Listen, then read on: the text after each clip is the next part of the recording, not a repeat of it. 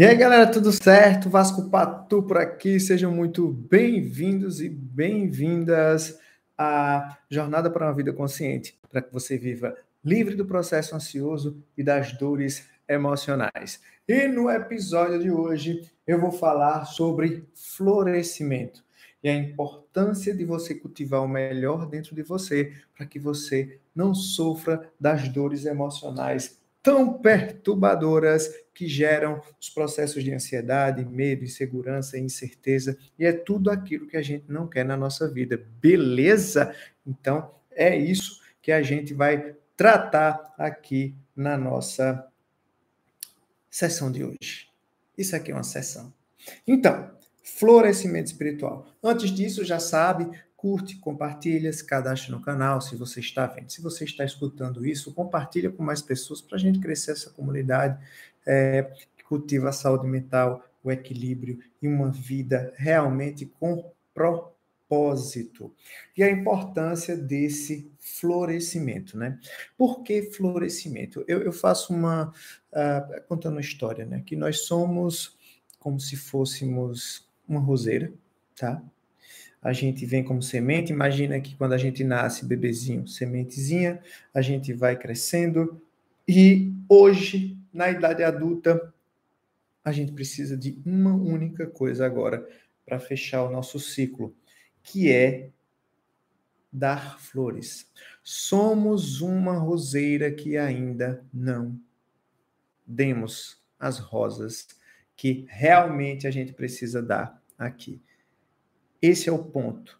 E como é que a gente consegue florescer o melhor em nós? Consciência. É assim que a gente consegue florescer o melhor em nós. Para a gente focar naquilo que importa, perceber o que, é que está acontecendo ao nosso redor, para enfim a gente manifestar o melhor dentro de nós, o florescimento. Então, eu escrevi até uma frase com esse tema. Olha só. Veja-se como uma roseira que já cresceu, mas ainda não deu flores. O florescimento depende de você, dos sentimentos que cultiva, das decisões que toma, da presença consciente e da visão clara de propósito. Para evoluir, é preciso querer e fazer o que é necessário, e não apenas o desejável. Nós estamos aqui nessa jornada muito, muito mesmo, fazendo ou tentando realizar os nossos desejos. E a partir dessa vontade de realizar os nossos desejos, vem a preocupação, o medo do futuro, a insegurança, a incerteza. E o que é que isso nos causa? Dor e sofrimento.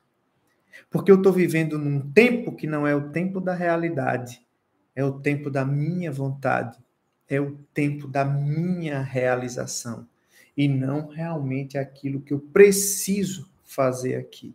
E existem três pilares que eu tenho batido muito, que a gente precisa cultivar de maneira obrigatória: o cuidado com o meu templo corpo, alimentação, prática de atividades físicas, descanso, leituras que agreguem valor, aprendizados que melhorem as minhas habilidades, corpo, eu, a minha mente, a minha mente, o que é que eu estou pensando, o que é que eu estou projetando, se eu visito muito o passado ou não, isso é comigo. E a minha espiritualidade. O florescimento daquilo que há, melhor, de, há, de melhor em mim precisa obrigatoriamente passar pela minha espiritualidade. Eu preciso cultivar o divino em mim. E o divino em mim só se manifesta na presença e não na mente. Eu não percebo Deus aqui na mente. Eu percebo Deus quando eu contemplo a natureza.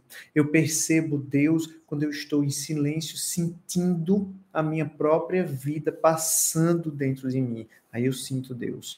É a energia vital que move cada uma das nossas células para que elas executem todo o processo. Todo o processo Cada célula é praticamente um ser independente. De onde vem isso? É o cérebro que controla? Não. Nossos tecidos são praticamente independentes e precisam uns dos outros para que essa sobrevivência aconteça. Então,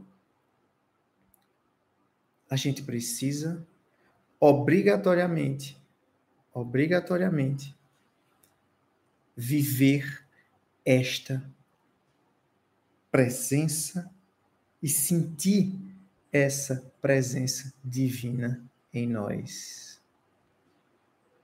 Entende isso? Se a gente não cultiva isso, a gente não consegue dar o nosso melhor, florescer.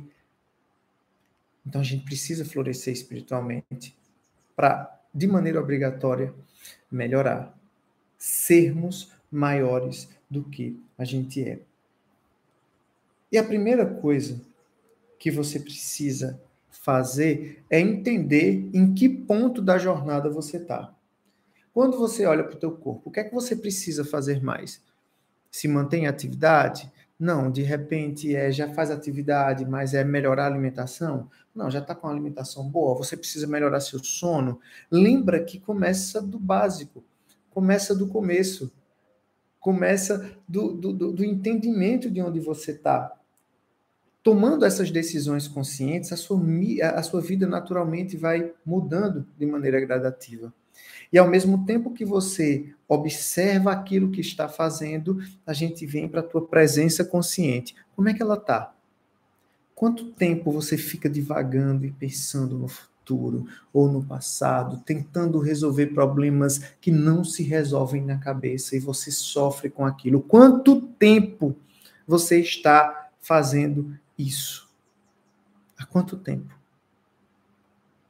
É preciso mudar, senão você não consegue sair desse padrão de pensamentos negativos. Anota esses pensamentos no papel e observa que eles não são a realidade. Independente se você sente algo negativo quando pensa sobre isso, não é você não é você.